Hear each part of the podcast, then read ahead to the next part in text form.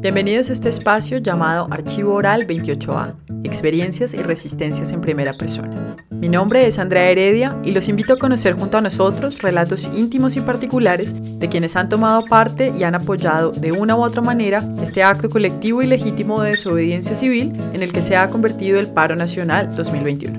El Archivo Oral 28A es producido conjuntamente por el proyecto académico Espacio y Narrativa y por el podcast Los Vociferantes.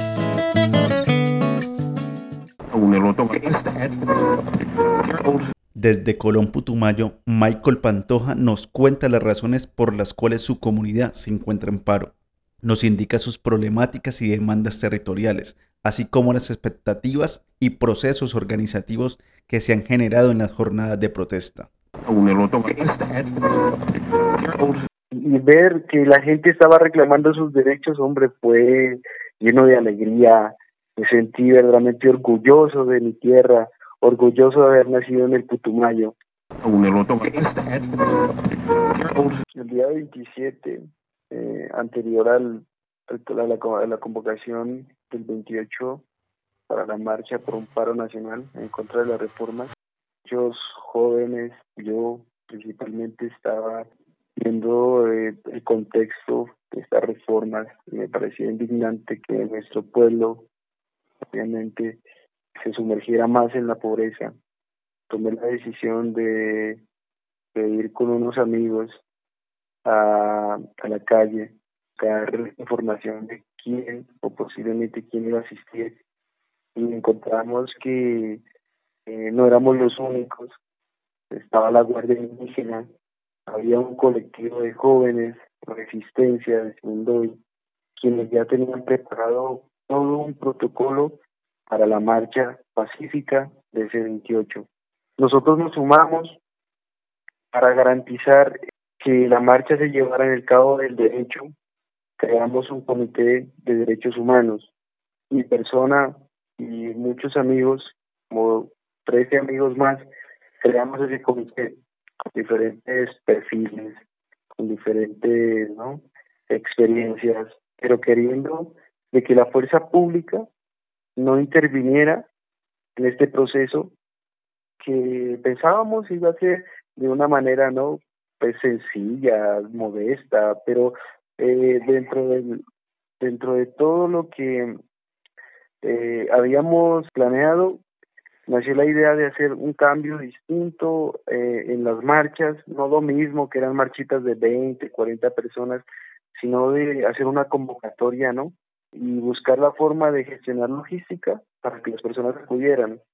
Caminamos tres municipios, fueron alrededor de dos mil personas las que se, se unieron a esta marcha y hombre, eh, en ese momento de nosotros ver tantos jóvenes y con la voz clara y obviamente conociendo el tema, fue, hombre, impactante. Yo siempre había querido eh, buscar despertar desde el teatro, desde el arte, buscar la forma de, de que las personas despertaran de ese letargo, ¿no?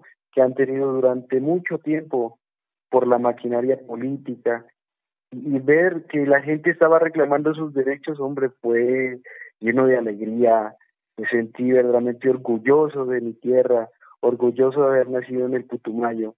Caminamos, caminamos. Créeme que cada paso que dábamos era como un paso de orgullo, como un paso de decir estamos haciendo un cambio en la historia. Tal vez no nos estén mirando, pero la verdad era era sensacional sentir que con los gritos y las arengas nos estábamos uniendo. Cada vez nos uníamos, cada vez más fuerte fue ese día hasta que los pequeños grupos que llegaron eh, eh, por diferentes situaciones, ¿no? Indígenas por un lado, muchachos por otro, universitarios por otro, señores por otro lado, entonces al final terminamos todos unidos con una sola voz y reclamando lo mismo. Estamos cansados de que nos manipulen, cansados de que nos roben, cansados de que nos asesinen, cansados de que seamos los pobres los que verdaderamente tengamos que mantener al país cuando unos pocos estén beneficiándose de nuestro hermoso país. y gritamos y fue lucha y créeme que desde ese día, desde ese día eh, dejamos un precedente en el Valle de Sigundoy y con el pasar de los días fuimos vinculándonos más procesos, eh, organizando actividades casi diarias, casi diarias en marchas, en movilizaciones, hasta que conocimos eh, un punto en el cual eh, buscamos ya estrategias con el departamento, empezamos a lograr cambios, a organizarnos, a verdaderamente hacer las cosas bajo el marco de la ley. La policía en, no tuvo, digamos, esa contundencia de ataque como tuvo en Cali.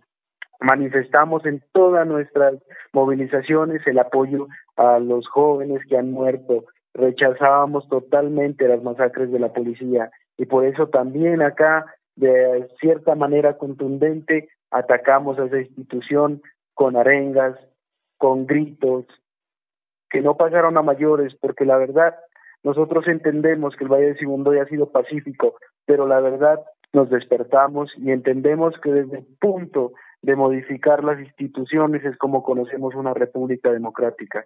Y hombre, fue un proceso que hasta hoy nos tiene en pie de lucha. Obviamente hemos tenido dificultades, nuestras familias eh, preocupadas, eh, nuestras parejas nos preguntan del por qué perdemos el tiempo, tal vez no, no, si no nos escuchen, pero mira que con el tiempo muchas personas nos han empezado a apoyar, a entender que verdaderamente estamos luchando por una causa justa, que no es solo de nosotros los jóvenes, sino que es de todos. Y créeme que eso genera satisfacción. Créeme que desde ese día los jóvenes no volvimos a ser los mismos y las personas cada vez se van sumando más. Entendimos que tenemos una fuerza, que hemos pasado por muchas cosas y que ya es el momento en el que dejamos de callarnos, que dejamos de ser abusados verdaderamente tomamos la palabra y nos paramos fuerte y así seguiremos y nos mantendremos, no solo por el paro, sino por el, lo que reste de vida para mantenernos siempre en lucha y atentos a que no nos roben y no nos saquen los recursos de nuestro territorio. Y lucharemos no solo por nuestro departamento ni por nuestros municipios, lucharemos por toda Colombia y estamos unidos en el mismo corazón y en el mismo clamor. Y no queremos más de lo mismo. Estamos en esa consigna lo haremos por nuestro municipio, por nuestro Valle de Sigundoy, por nuestro departamento y sobre todo por nuestra amada Colombia. Lo primordial fue la implementación de una base militar en el Valle de, en el Valle de Sigundoy, que está ubicada en el municipio de Sigundoy, en la cabecera urbana. Ese fue el detonante para nosotros saber que es una problemática. Luchamos, hubo un alcalde de Sigundoy quien él bajo los concejales que obviamente también no representan al municipio designaron recursos para establecer una base militar militarizando un terreno eh, donde no hay guerra donde las comunidades viven en común acuerdo. A nivel de, de municipios tenemos dificultades en Colón tenemos dificultades por lo menos la implementación de, de una junta de, de acueducto nueva que no fue clara en por qué se liquidó la anterior y se está obligando a los usuarios a que paguen cosas exageradas en este momento de crisis. Son exigencias, digamos, ya municipales. No tenemos universidad pública. Estamos luchando por una universidad pública tenemos un instituto que cada día, que cada día, en vez de verlo crecer, lo vemos cada vez volviéndose trizas, porque no hay buena administración y no hay nadie quien se duela verdaderamente de crear un espacio educativo acorde con el departamento. Esas son, digamos, como las dolencias más grandes que se tiene. Desde el Putumayo simplemente hemos sentido ese olvido total. Simplemente hemos sentido que, nuestros recursos son lo único que atrae miradas por parte de, del Estado, del gobierno, ¿no? Hacia nuestro territorio.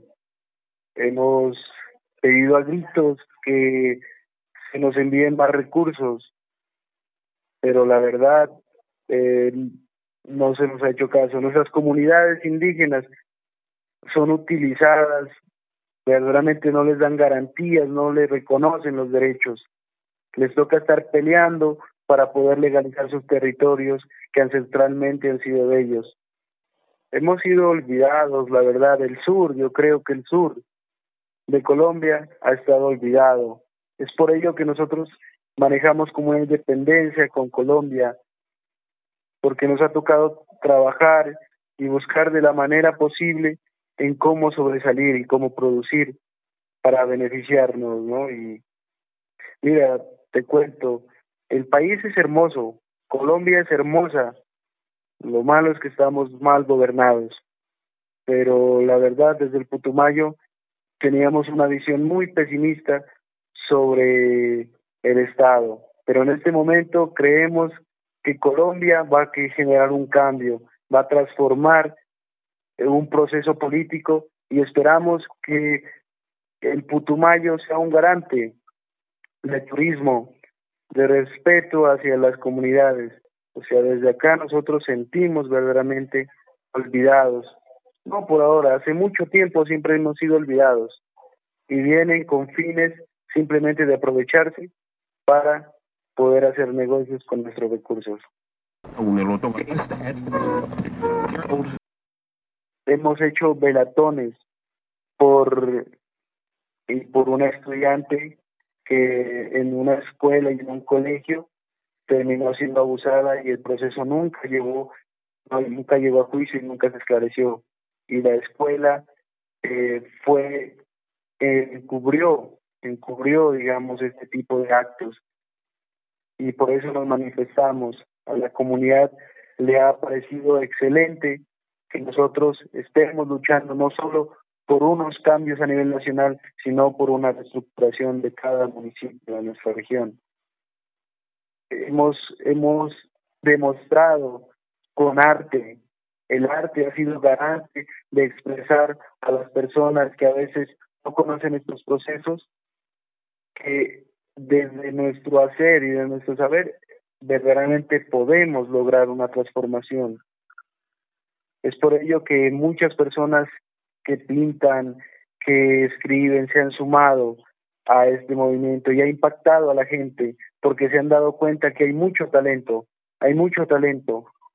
Nuestros jóvenes, el marchar de los universitarios ha impactado a las personas, porque aquellas personas que odian estos procesos y que están a favor de estos partidos corruptos, sus hijos han estado dentro de las marchas y ellos han aprendido a entender de que no hay garantías, de que ellos estudien en universidades y al final no les den trabajo. Eso ha generado verdaderamente un impacto, un impacto elemental que necesitábamos dentro de los municipios, un despertar. Hemos sido de los jóvenes y de las marchas que reclaman en cada municipio las quejas de todos aquellos que no tienen voz porque verdaderamente se esconden por miedo o por simplemente el hecho de no tener la capacidad no económica de enfrentarse ante estos poderes. Pero la verdad esos procesos han sido digamos los que han fortalecido y han impactado en la comunidad. Creemos que lo hemos estado analizando y creemos que el Putumayo ha iniciado un proceso de, de cambio en las anteriores elecciones y creemos que este paro nos enseñó que el Putumayo ha estado olvidado por nosotros mismos, porque no nos hemos preocupado por hacer y por hacer cosas bien y por no tomar decisiones en elecciones políticas.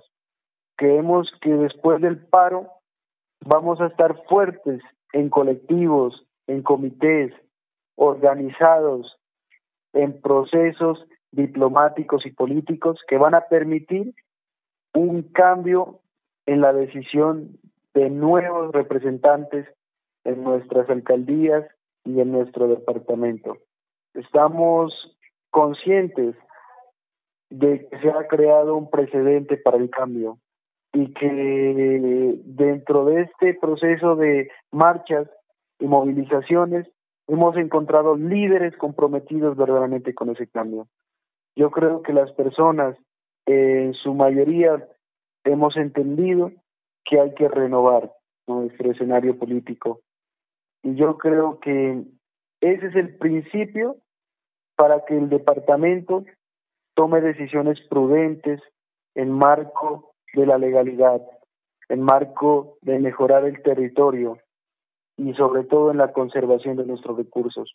El paro nos enseñó algo muy importante, a valorar donde vivimos.